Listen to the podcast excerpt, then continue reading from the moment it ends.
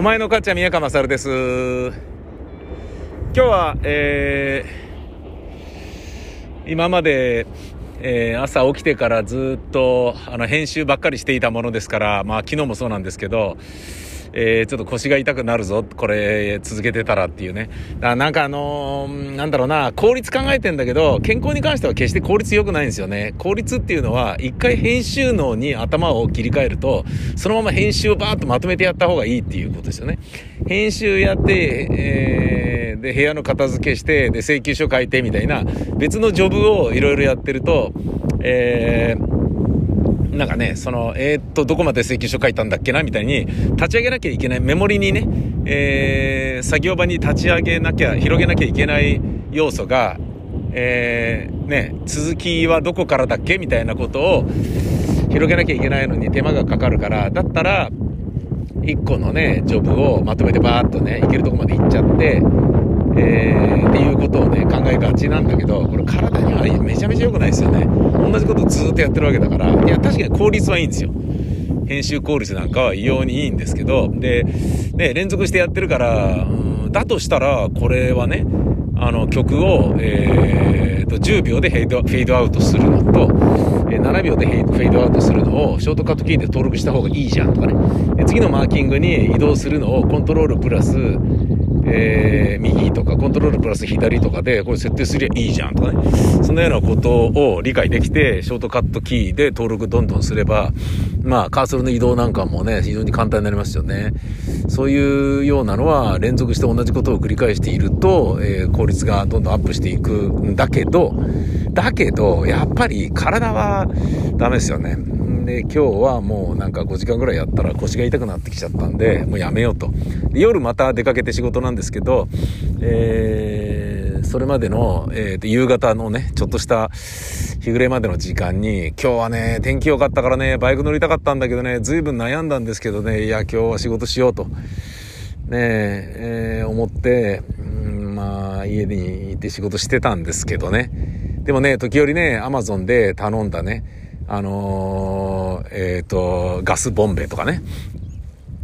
燻製用のね、ガスボンベ、あのー、キャンプとかでも使うガスボンベを、すげえ安いの見つけたんで、あ、これとりあえず買っとくか、みたいな。うんで、それは届いたからね、取りに玄関先まで出るじゃないですか。で、そうすると、あ、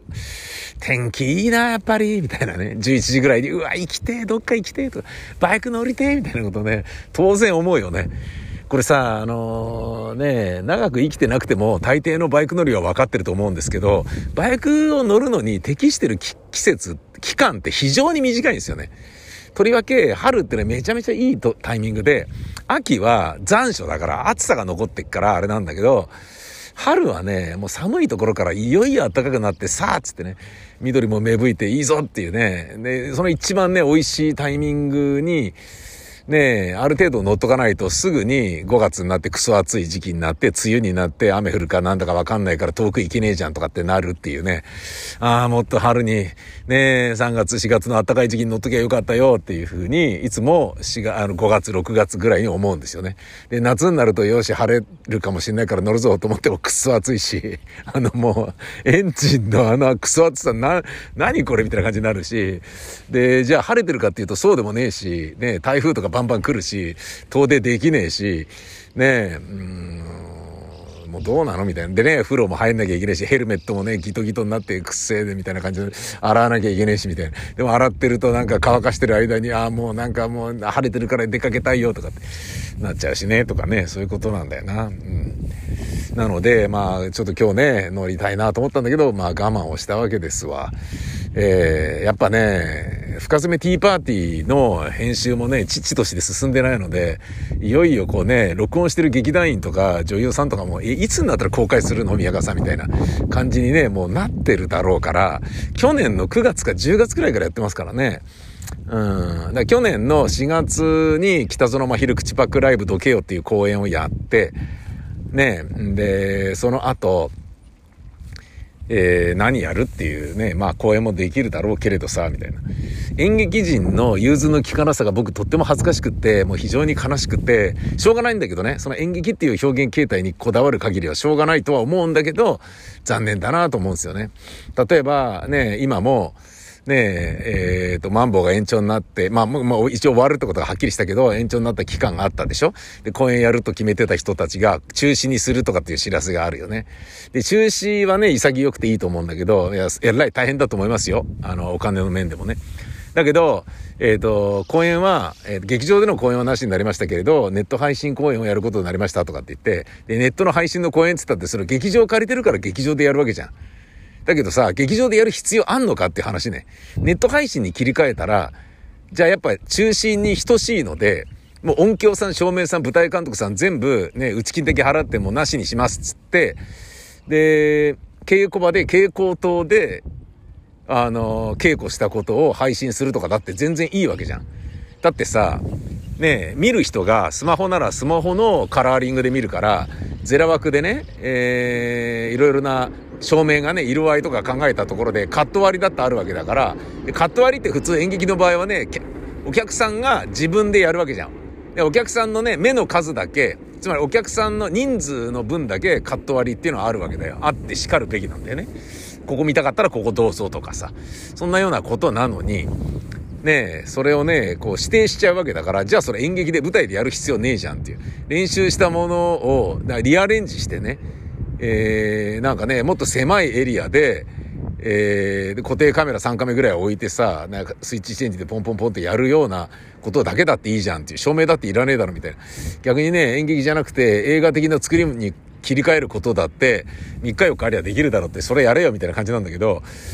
それがね、いやもうせっかく作ったんだからこれをそのまま出したいとかね、練習を無にしたくないみたいな、いわゆる過去にちょっとね、取り上げましたけど、サンクコストっていうやつですよね。それに肯定すると、そういう惨めなことになり、じゃあそれお客さんがね、3000円とか2000円払って、誰も客席にお客さんがいない劇場でやってるものを中継して見て伝わるかって言ったら全く伝わらないよね。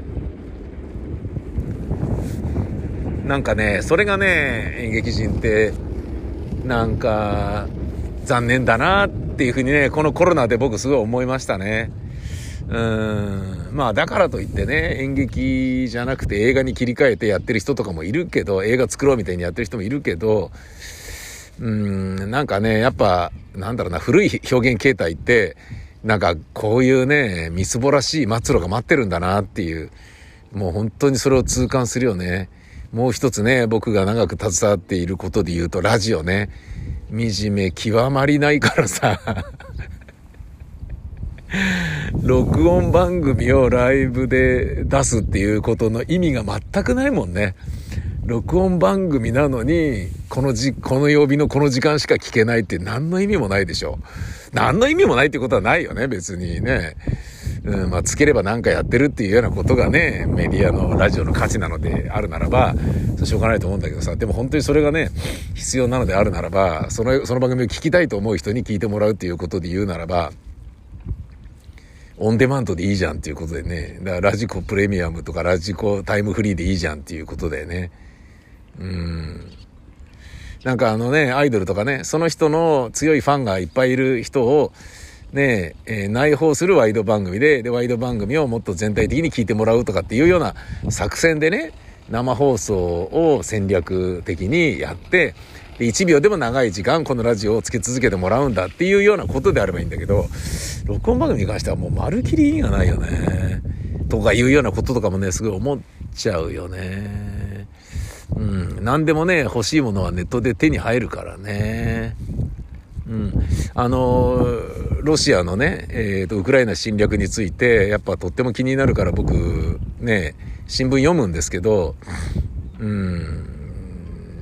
だけど、新聞とかネットのね、情報、まあネットはね、もちろん精査しなきゃいけないですよ。新聞ももちろんね、新聞社の個性を理解した上で読まなければいけないけれど、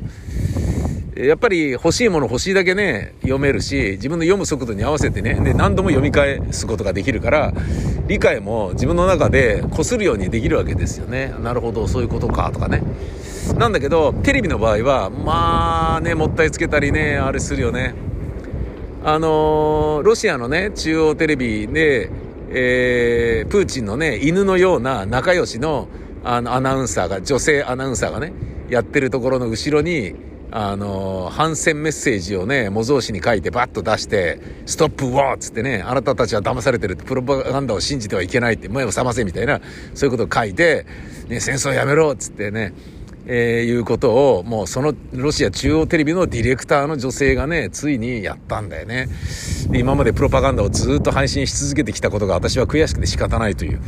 ね、ことがあった。で、それはまあみんな知ってるじゃない、知ってるじゃないですかっていうか、ね、で、あれが、あの、3万2千円の罰金になったんだけど、その3万2千円の罰金になったのは、そのテレビでそれをやったことの前に、インターネットで、インスタグラムかツイッターか SNS で、えー、私はこういうことをやってて、すごい恥ずかしいと。ロシア、ね、ロシア国民がこれを止めるしかないんだみんなっていう、ね、目を覚まそうじゃないかみたいなことを1分間ぐらい喋ってる映像をインスタかツイッターかなんかでアップしたんですよ、彼女が。そのことに対しての裁判で3万2千円らしいのね。つまり、テレビであれをやったことは、ストップウォーのあの模造紙をバーンって出したことは、これからまた裁かれる可能性があって、どうなるのやらっていう部分もあるんだよね。だけど、あれに関して俺が思ってるのは、えっ、ー、と、3万2千円で収めたのは、あれ世界的に有名になっちゃったから、あの女性が。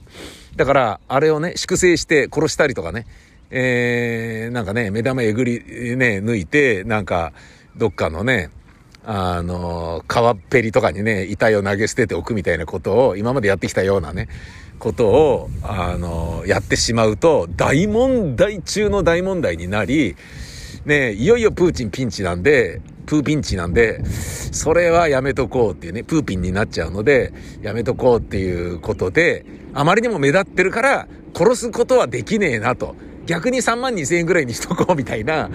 なんかね、目立ってるから生かしてもらえてるみたいなこともあるんじゃねえかなって思うんだけどね。っていう、まあそのニュースに関する自分の所感はさておき、俺が何が言いたかったかっていうと、で、これ、このね、あの、テレビでああいうのが出ましたっていう、ね、あの、あの女の人がね、気骨ある行動に出ましたってね、神をも恐れぬ、命をも恐れぬ、ね、あの、行動に出て勇敢、勇敢だとかっていう、えー、あのニュースを、えー、テレビのワイドショーで取り上げてたんだけど、彼女がこう出て、で、それの裁判がありました。で、その判決の量刑やいかに、つって一回 CM 行くんですよ。もうその時点でうざいじゃないですか。で、俺も知ってるし、その答えを。3万2千円でしょっての知ってるし、ねえ、しかも、それの裁判じゃねえからっていうことも知ってるから、もうなんか、何なんだよ、テレビジョンってっていうね、持って回ったような言い方ばっかしやがってよ、つって。そんなのダラダラ見てたら本当に人生損するだけなので、ラジオ、テレビの向き合い方皆さんちょっと考えてくださいね。それよりは自分で Google での検索技術を、検索テクニックを磨いた方が絶対にね、人生がふくよかになるよ。ということはもう、ね、火を見るより明らかなのだっていう、えー、まああのね、こう古いね、表現形態、ラジオや演劇のね、哀れな末路っていうものを今ね、非常にあのしがみつくようにね、続けている私ですが、いよいよもって身を身に染みて感じてるなっていうところはあることはあります。うん。ずいぶん前から思ってたけどね、ああ、大丈夫なのかなみたいなね。まあ俺は強いらないみたいな感じでやってたけどね。えー、あの、最後の20年ぐらいはね ラ、ラジオに関してはね、最後のっていうかまだやってるけど、東京でのラジオ局で言うとね、今ね、神奈川とかね、東北とかのね、ラジオ局の仕事しかしていないので、あれですけど、あ、もうこれ、東京、キー局でこれじゃダメだな、もう、みたいなね、感じはちょっとね、あったけどね、でもそれね、ご本人たちもね、もうやりようがないから、うん、ね、だったら、ラジオらしいラジオを続けようぜ、みたいな感じでね、先送りにしていたところもあるし、あるんだろうなっていうね、一概に責められないところもあるし、でもね、そうやって先延ばしにされちゃったがゆえに、ね、急にね、全部ちゃんと一気に直せみたいな感じで言われた新しい社長とかはね、それはパタパタ粛清し始めるから、ね、みんなからね、恨まれたりするだろうけれど、でもそれはね、今までの、ね、何も手をつけなかったことに対する後片付けを一気にやらされてることによる、あの、弊害の部分なので、ね、咎めたり、なんだりっていうようなことはまた違うんじゃないかなとは、僕なんかも思うんですけどね。まあ何しろ、うん、過渡期はしばらく続くよ。きっとね、えー、ロシアからウクライナへの侵略がね、えー、今日明日で急にポーンって終わるっていうことが絶対ないように、ねラジオの未来もね、えー、あ、ここまで来るととりあえず復活したねとかっていう風になるのはね、あと15年ぐらいはかかるだろうな、どう見たってな。うん、という風にしか思えないよね。あのー、もうね、予算がなくてギャラが安くて、えー、やっぱね、ある程度ギャラがもらえるからやりますっていうね、ラジオタレントもたくさん今まではいただろうけれど、そういうのがね、いなくなってね、ギャラ少なくても何しろラジオやりたいんですみたいな、そういう人たちがね、本当に残るだろうから、そうなるとね、うん、まあその中で面白い人たちがいれば面白いことになるだろうし、ねそれでもやっぱりネットのね、コンテンツの方が面白くなりそうな気はするけどね。ポッドキャストとかもね、もっとマネタイズが日本でできるようになると面白いんだけどね、それもね、なんか、YouTube みたいなね、課金システムをね、なんかこうやってまで儲けようっていう人がね、現れるのかどうかだよな。現れるかどうかだよなっていうのは、日本の場合は、えー、下世話な話が好きで、ミーハーだから芸能人の話とか、なんかね、人の不幸とか、そういうのが好きだから、ね、なんか芸能界のこと暴露する人とかさ、うんなんかね、あることないこと、ね、適当な人の悪口を言ってね、なんか、目立ってひどいことをやってる人、ね、ヘズマ流みたいな 人とか、そんなようなのが受ける、なんかね、非常にあの、さもしい、えー、ページビュー稼ぎじゃないとね、金にならないから、それ商売にしようとね、思うのは僕は、ナウなヤングにはやめてほしいなと思いますけどね。まあ、えー、今僕は、えー、埼玉県の、えー、西湖公園、彩りの湖、西湖公園に来ております。いや、久しぶりに来ると気持ちいいな。うん。とっても気持ちいいよ。えー、これはね、荒川最古公園、ね、荒川、まだね、自転車でね、荒祭を走り回ってるっていうことはね、やってないんですけど、今年の暖かい時期にはね、荒祭走るぞとは思ってますけどね。うん、荒祭、玉祭、どっちもまだ走ってないからな。あ、なんか、何あれ、なんだろう、鶴じゃないだろうけど、なんかいるぞ。水鳥の白いのあれ何？何あれね誰か教えて。誰か教えてっつったって。無理だよな。気持ちいいなやっぱり。うん。前はねここに来るのに結構ねギクシャクするバイクの運転だったからバイクの運転っていうかねバイクのえー、エンジンコントロールユニットのね、設定がね、アイドリングがものすごいあの噴射率を下げてたからギクシャクしてなかったんですけど、スロットル戻すとエンジンブレーキがガクンって効いて、もう、後ろからババババって言われるぐらいのね、びっくりポイントになってたんですけど、急ブレーキ踏んだのかみたいな感じにね、なってたんですけど、そういうんじゃなくなってきたので、随分楽に来ることができましたね。最後のね、荒川渡る橋もいつも渋滞してんだけど、まあ、今日も渋滞してましたけど、そんなにしんどくなかったかなっていうね。うーん。カマキリ公園っていうのがあって、カマキリを模した、えー、滑り台がなんかあるんですよ。でね、俺いつもここに座ってね、え、ー、と、トークライブの映像を撮ったりとか、こういうの録音したりとかしているんですけど、この位置で、荒川最高の方を見て、夕日をね、左後方から受けるっていう感じになってくると、そのカマキリと整体する感じなんですよね。カマキリと目が合うんですよね。その、あの、滑り台の カマキリと。あれがね、もうなんか気になるんですよね。お前何喋ってんの？一人でブツブツみたいなこと言われてるみたいで、ちょっと恥ずかしい気もするけど、うん、しょうがないよね。なんでカマキリ公園なんだろうななカマキリなんかあるわけ？やっぱメスがねオスを食べるよみたいなことがあるわけ？このカマキリ公園ってことは。なんかやっぱジェンダー問題で女性がもっとねカマキリのようにね男をね食い物にして生きていくような強いねあの女性を作らねばなりませんみたいな、そういう願いが込められてるの？違うね。えー、カマキリ公園はね、ちょっと怖い顔してるんですよ。カマキリの目が。あれ、子供に人気あんのかなあのカマキリ。わけわかんねえなうん、でも、これサイクリングロードなんだろうなこのぐるっと回ってる外周。バイクで入ることはできないけど、今度自転車で来てみよう。うん、でもクソ暑くなる前に来た方がいいよな。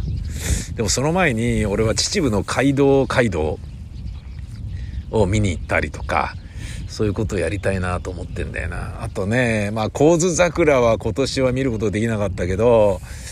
ね、普通の桜は見たいなと思ってるし、俺車に親を乗せて小金井公園とかに花見に行きたいなとかいうこともちょっと思ってるのよね。うん。親をね、なんかどっか連れてってあげたいなとかっていうのは思ってても、自分が思ってる以上に自分の一週間より親の一週間の方が長いからさ、俺はね、えー、で、俺よりもね、今30歳ぐらいの人たちの一週間の方が短いじゃんね今30歳の人の一週間よりも俺の一週間の方が長いと思うのよ。もっと言うと俺より親の一週間の方がもっと短、長いからね。つまり、俺の中ではあっという間に一週間過ぎちゃうよ、みたいな思ってても、ねだって先週ね、東北行ったばっかだぜ、みたいな感じで思ってても、その一週間がもう長くて長くてしょうがないのが老人なので、なるだけね、ちょっとぎゅうぎゅう詰めで自分がタイトなスケジュールで大変だなと思っても、桜咲いたよし行こうみたいな。ちょっとここしか時間ないけどよし行こうとかね。やんないとね、絶対ね、気づいたら、あ、死んじゃったみたいな。あ、なんか何もしてあげられなかった。ごめん父ちゃんみたいなね。ごめん母ちゃんみたいな。そういうことにね、なるだろうから、ここはちょっとね、悔いのないようにっていうことは多少思っているよ。ああ、自転車乗ってる人がいる。荒西の、あ、もうここは荒西ではないのかな。西湖の外周をぐるっと回ってる人がいる。あのドロップハンドルのいいなドロップハンドルでも、あ、これ緩やかに見えるこの坂、こんなにタラタラ走るってことは結構な急勾配なんだな。へえ。俺はね、クロスバイクだからもっと遅いわけでしょ。ポタリング感覚でここ走るっていうんでもねえのかな。でも走ってみたいな。気持ちよさそうだもんね。あの、東京生まれ東京育ちだと、この周りがね、えー、なんだろうな、つまり目の焦点を合わせる距離が、ね、10メートル未満のところにずっといるから、こうね、100メートル先とかね、一番近いものを見ても、まあだから足元見りゃ別だけど、ね、水平に顔をね、えー、置いた時に、焦点が合うのが、100メ一番近くて100メートルぐらいな、あのー、感覚でね、つまり、見渡せるところに自分がいるっていうことが、それだけですごい気持ちいいんですよね。うん。すごく。その、いつも、なんだろうな、狭いところにいるから、で、それが広くて、なおかつ自然に囲まれてて、ると、もう空とか海とか緑とか草とか、そういうものが、あの、砂でもいいんだけどね、えー、に囲まれてるだけで、なんか幸せを感じられるんだよね。うん。だからなんかさ、都会でね、マスコミ人がバンバン仕事しまくって、働きまくって、で、50代になって、ね、会社からなんかね、現場お前外れろみたいな感じで言われたね、プロデューサーが、ね、編成部長やったけど、全然ね、別のね、備品の管理とかね、なんかもうテレビマンとかね、もうしょうがないですよね。もうね、ど、ど、いろんな役職行かなきゃいけないわけだから、ね、で、現場であの番組作ってね、名プロデューサーだった人が編成部長までは行ったんだけど、ね、編成で数字上げられなくて、でもそれもね、運に見、ね、見放されたっていうだけなんだろうけど、じゃあ、つってね、総務みたいなとこに行ってね、で、あのー、放送局のね、あのー、ロッカーとかね、机とかの、えっ、ー、と、原価償却を気にする備品管理の部署とかに行ったりなんかしてね。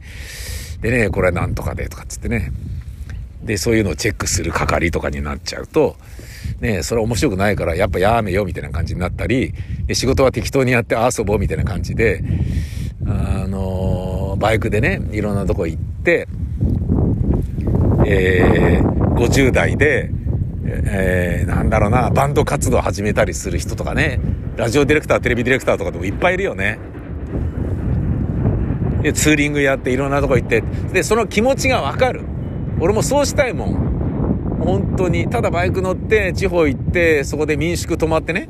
えー、5、6千円の民宿泊まって、ね、そこそこの料理食って、風呂入って、あ気持ちよかったとかっていうのを、ね、3月から12月までやって、で、冬はね、じっとして家で本読んで、みたいな、そんなの繰り返すことができたら、そんな楽しい人生はねえぜっていう気がすんだよなだから、ちょっとね、気持ちわかるんだよね。だそうやってね、えー、思うと、うん、っていうか、それをね、俺目指していたので、もうあの、30代後半から俺それ目指してたので、30代後半からっていうか、あの、A 六輔さんがね、ね、週に1回のラジオ放送だけ働いてね、あとは全部ずっと録音してるとか言う何それすげえいいじゃん、みたいな。でもそういうことだよなって、ラジオパーソナリティって仕事に、職業にするのは無理だよなって。そういうね、まあ、ある程度別のジャンルで稼ぎまくった人が水郷でやってあげるような、ね、そういうものであって、ねそれをメインのね、職業にするっていうのは、まあ、論外な職業だよな。いくら東京でもな、みたいなことをね、僕なんか思ってましたけど、あの、でもそのね、A さんのね、その人生がね、生活サイクルがもうた、羨ましくてしょうがなくて、いいな、俺もやりたいな、とかって思ってたけどね、もう今まさにそういう感じだよ。もうね、な、週一の生放送さえ嫌だもんね。そんなのあったら嫌だもんな。だってレギュラーのね、仕事っていくつかあるんですよ。うん、なんだけど、それさえも窮屈だもんね。その生放送じゃなくても窮屈だもんね。なんだよ、これがあるからなんだよ、もう10日連続で行けないじゃんって。で、10日連続で行けないじゃんってことは、このコロナなくなった後に、アルゼンチンとか南米とかの旅行に行けないってことなんですよ。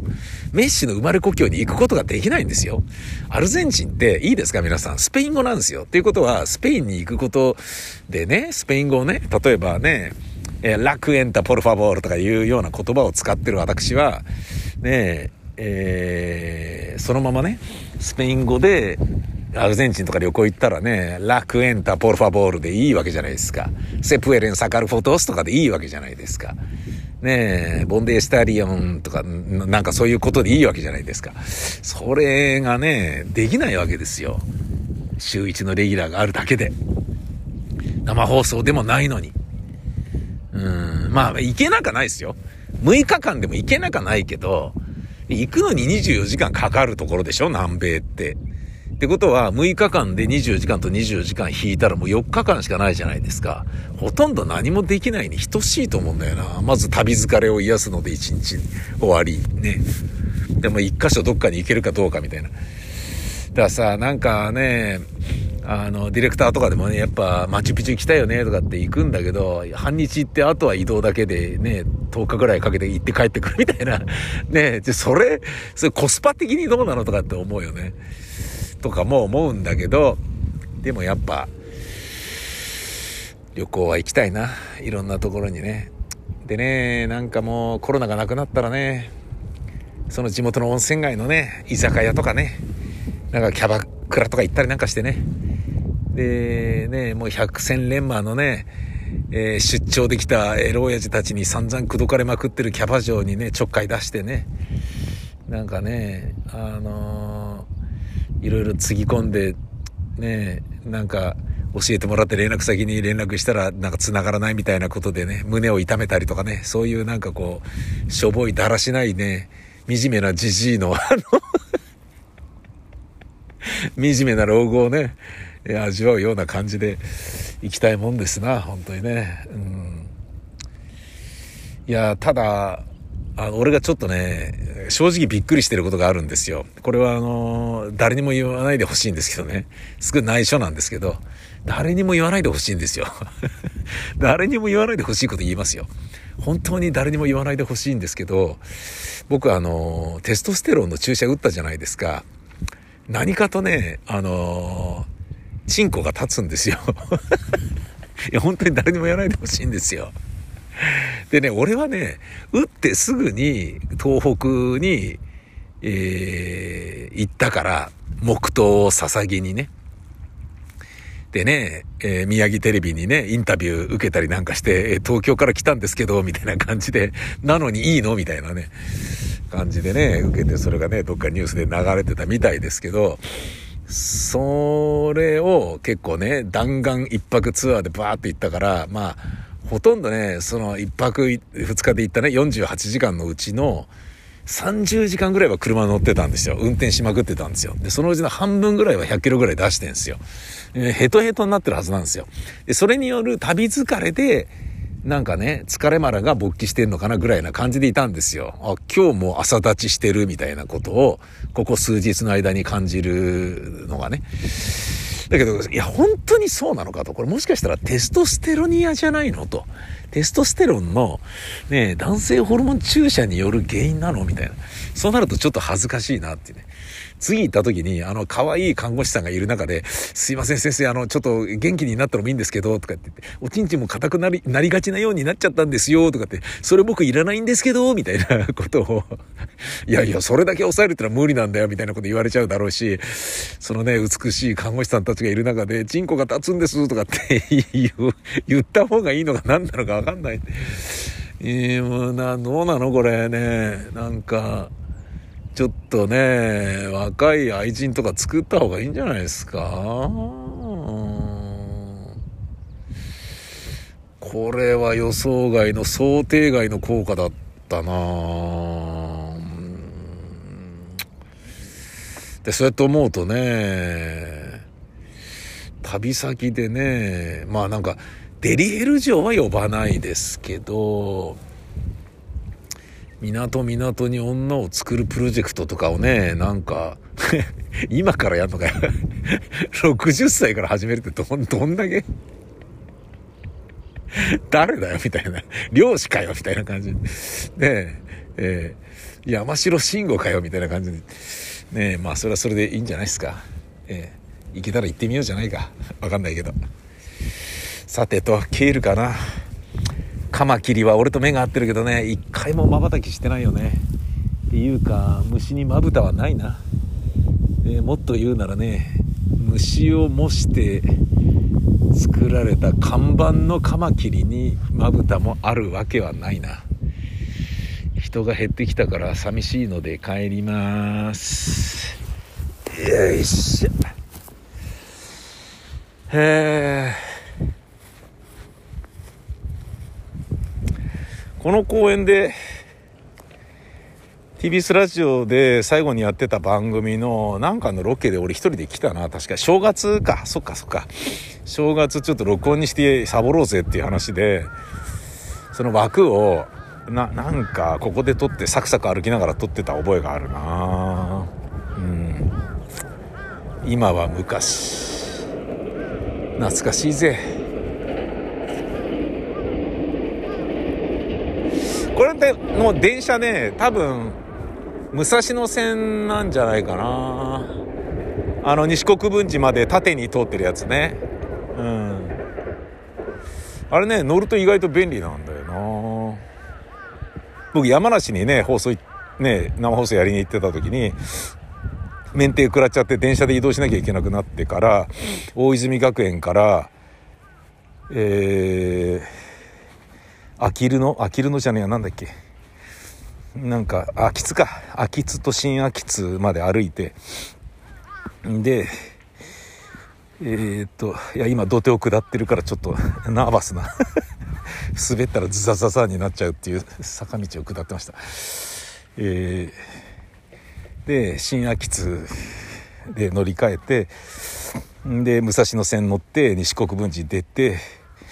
そんで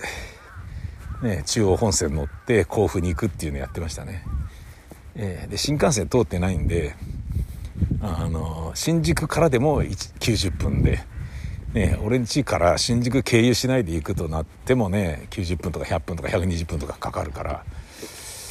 ね、東北放送の人から、なんかこう、うち来る方が早いんじゃないですかつって、いや、そうなんだよ、つって。ね、こう、大宮からね、60分とか、90分かな？でね、仙台って着いちゃうんで、全然仙台の方がね、近いしね、まあ、車、あの、電車で酔わないしね、えー、ちょっと、山梨舐めてましたっていう感じだったな。さて。じゃあ行くべ。